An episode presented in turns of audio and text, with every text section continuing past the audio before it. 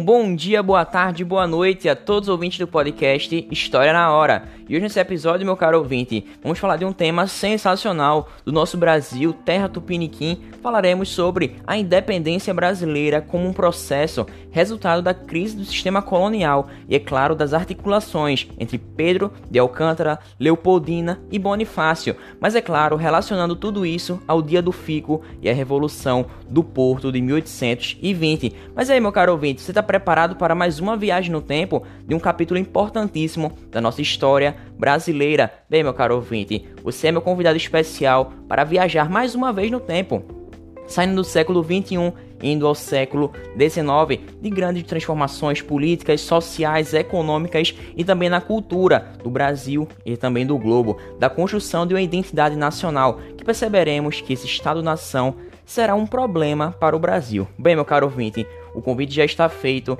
e vamos para mais uma viagem no tempo.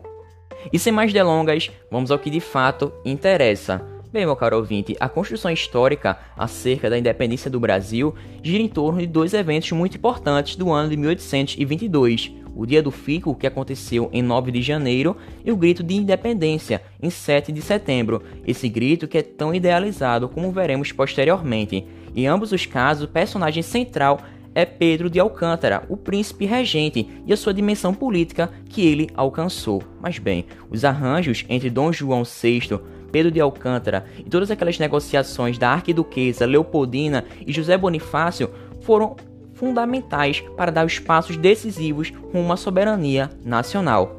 Bem, meu caro ouvinte, mas mesmo após essa declaração de autonomia, existiram conflitos e guerras em províncias onde os grupos sociais tentavam se manter leais à coroa portuguesa. Ou seja, veja que esse movimento não é tão coeso. Tem uma galera que era contra e outra que era pró-independência. E tais fatos aconteceram também na Bahia e no Piauí. Mas bem, temos que contextualizar todo esse processo histórico, já que você sabe que tudo se inicia com a chegada da família real, e os 13 anos em que essa família real portuguesa permaneceu no Brasil trouxe uma forma de renovação do controle metropolitano sobre a administração do território brasileiro, já que, ao passar a depender dos negócios ingleses, Dom João VI teve que ceder ao avanço daquele liberalismo vindo da Inglaterra, o liberalismo econômico, que relativizava o tradicional pacto colonial, ou seja, trazia o fim de todo esse processo de um pacto colonial, colônia e metrópole, o que pode ser visto, por exemplo, através da abertura dos portos às nações amigas no ano de 1808. E outra medida nesse sentido foi justamente a elevação do Brasil de colônia a Reino Unido de Portugal e Algarves em 1815, que foi uma decisão que em primeiro momento conseguiu equilibrar aquelas relações políticas entre metrópole e colônia,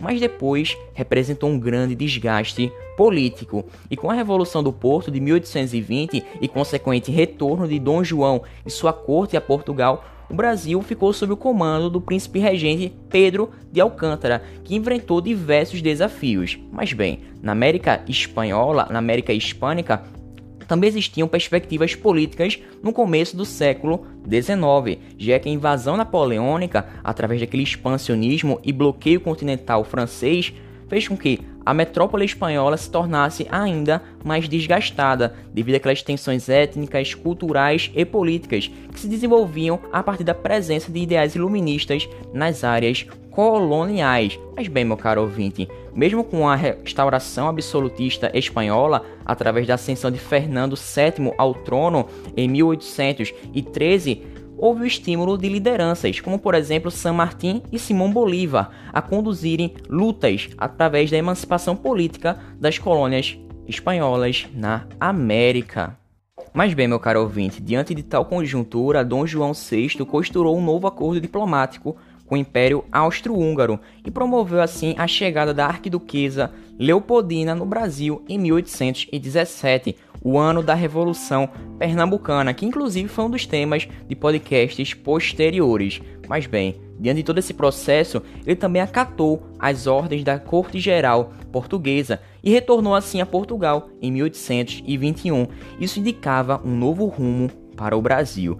Mas bem, existiam setores sociais que eram adeptos ao iluminismo, que defendiam assim os ideais republicanos e eram assim liberais. Por outro lado, existiam aqueles que acreditavam no separatismo e também na defesa de autonomias locais, e esses eram ditos os radicais.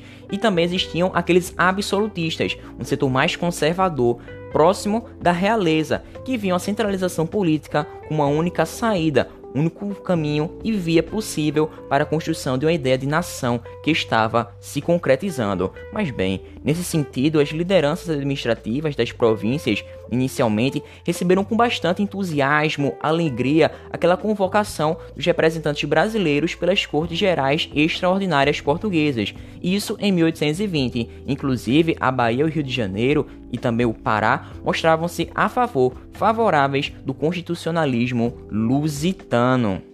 Mas bem, diante de tanta loucura, desse impasse, conflitos entre metrópole e colônia, entre Brasil e Portugal, nas cortes, essa terra tupiniquim teria direito a um deputado para cada 30 mil habitantes, enquanto Portugal já tinha 100 desses representantes e as possessões africanas representavam 16. Mas aqui, meu caro ouvinte, Quero dar destaque à representação paulistana de José Bonifácio. Ele quer uma representatividade muito grande, uma personalidade política, e seu projeto de nação era bastante consistente naquele momento. Entre seus propósitos estavam a equivalência do número de deputados brasileiros e portugueses, a abolição gradual da escravidão e a catequização dos povos indígenas. Além disso, ele sabia, tinha consciência das heranças históricas que o Brasil acumulava. Tinha uma economia tropical muito maior do que a da metrópole portuguesa. E dessa forma, entretanto, apesar da riqueza econômica, estima-se que a escravidão estava se alastrando cada vez mais pelo território nacional,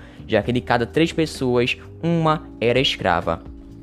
E você deve ter percebido que, de acordo com todas essas posturas dele, ele defendia assim um centro de força e a união em torno de um imperador, de uma figura central. E essa ideia ganhou muita consistência em 1821, quando, em julho, as cortes lusitanas criaram as juntas provisórias, que eram responsáveis por cancelar os atos de Dom João VI que atribuíam a Dom Pedro o governo geral justamente do Brasil. E em setembro as cortes ficaram mais agressivas, incisivas e transferiram para Lisboa as principais repartições burocráticas que estavam anteriormente no Brasil, além de trazerem mais destacamentos militares ao Rio de Janeiro e transformarem as províncias brasileiras em agora províncias portuguesas. Mas não satisfeitos, foi assinado assim um decreto exigindo o retorno do príncipe regente Pedro de Alcântara. Mas bem, meu caro ouvinte, aqui vai uma curiosidade. Dom Pedro ficou muito indeciso e vacilante. Qual lado eu devo adotar? Bom, e ao mesmo tempo em que ele afirmou que acataria com as ordens das cortes portuguesas, o príncipe também revelou-se sensível às vozes que estavam nos seus arredores políticos do salão, mas também se revelou sensível às vozes das ruas. E em 1821, Dom Pedro escreveu ao pai dizendo: A publicação dos decretos fez muito choque grande nos brasileiros e muitos europeus aqui estabelecidos, a ponto de dizerem pelas ruas: se a Constituição é fazer-nos mal, leve ao diabo tal coisa. Ou seja, podemos perceber o quanto indeciso ele estava. Bem, e no ano de 1822, o príncipe regente recebeu uma carta do conselheiro José Bonifácio, pedindo que ele não retornasse a Portugal e que não cedesse a essas exigências das cortes lusitanas. E podemos perceber que Leopoldina cada vez mais estava presente naqueles bastidores por trás de toda essa política articulatória tendo sido assim uma grande influência pró-independência, já que ela tem uma formação erudita, conservadora, que trouxe contribuições para o alinhamento dos interesses em torno da permanência e do protagonismo do príncipe regente nesse processo emancipatório. Mas bem, o chamado Partido Brasileiro estava se aglutinando, se juntando, estando mais coeso em torno de uma permanência de Dom Pedro. Mas bem, esse arranjo se consolidou em uma audiência do Senado, da Câmara também em 1822, precisamente no dia 9 de janeiro, quando Dom Pedro recebeu um documento com mais de 8 mil assinaturas pedindo, favorecendo a sua independência e permanência no Brasil. Bem, esse documento estava sob o encargo de José Bonifácio e Maria Leopoldina e buscava evitar que as resoluções da corte portuguesa efetivassem assim uma ação recolonizadora em terras brasileiras. Mas e aí, você quer saber como de fato ele falou nesse discurso? Bom, eu vou dizer agora mesmo. E já te dou uma curiosidade. aquela frase muito famosa que ele diz assim: como é para o bem de todos e felicidade geral da nação, estou pronto, diga ao povo que fico. Bem, essa frase não está presente no verdadeiro discurso de Dom Pedro. Bom, já que essa célebre frase é muito mais assertiva né, do que parece na parte original que eu acabarei de ler, e ela foi publicada assim, nos jornais um dia depois, como sendo a real fala de Dom Pedro, e ficou muito representativa do dia do Fico. Mas bem, vamos à leitura. E ele assim disse: convencido de que a minha presença no Brasil interessa ao bem de toda a nação portuguesa e conhecendo que a vontade de algumas províncias assim o requer, demorei a minha saída até que as cortes e o meu augusto Pai e Senhor deliberem a este respeito com perfeito conhecimento das circunstâncias que têm ocorrido. Ou seja, o dia do fico foi resultado de um processo no qual podemos dar dois sentidos: o efeito das cortes lusitanas, que reforçavam o desejo de uma restauração política, e também a consciência de que a independência era o único caminho possível. Ou seja, podemos também interpretar que o príncipe regente não havia decidido ainda ficar de vez no Brasil, mas sim até uma segunda ordem, ou seja, até que as cortes portuguesas decidissem tal questão. Mas bem, meu caro ouvinte, fato é que Pedro de Alcântara era muito influenciado por José Bonifácio. Bom, então fico por aqui, meu caro ouvinte, na curiosidade para o próximo podcast, em que falaremos um pouco mais da independência entre moderados e radicais, sobre as guerras emancipatórias, citando a Batalha do Pirajá, a Batalha do Genipapo e, é claro, o primeiro reinado, ou seja, a consolidação de uma identidade nacional. Então, meu caro ouvinte, desde já eu te agradeço pela tua participação. Aqui fica meu muito obrigado. Até uma próxima. Tchauzinho. Fiquem com Deus.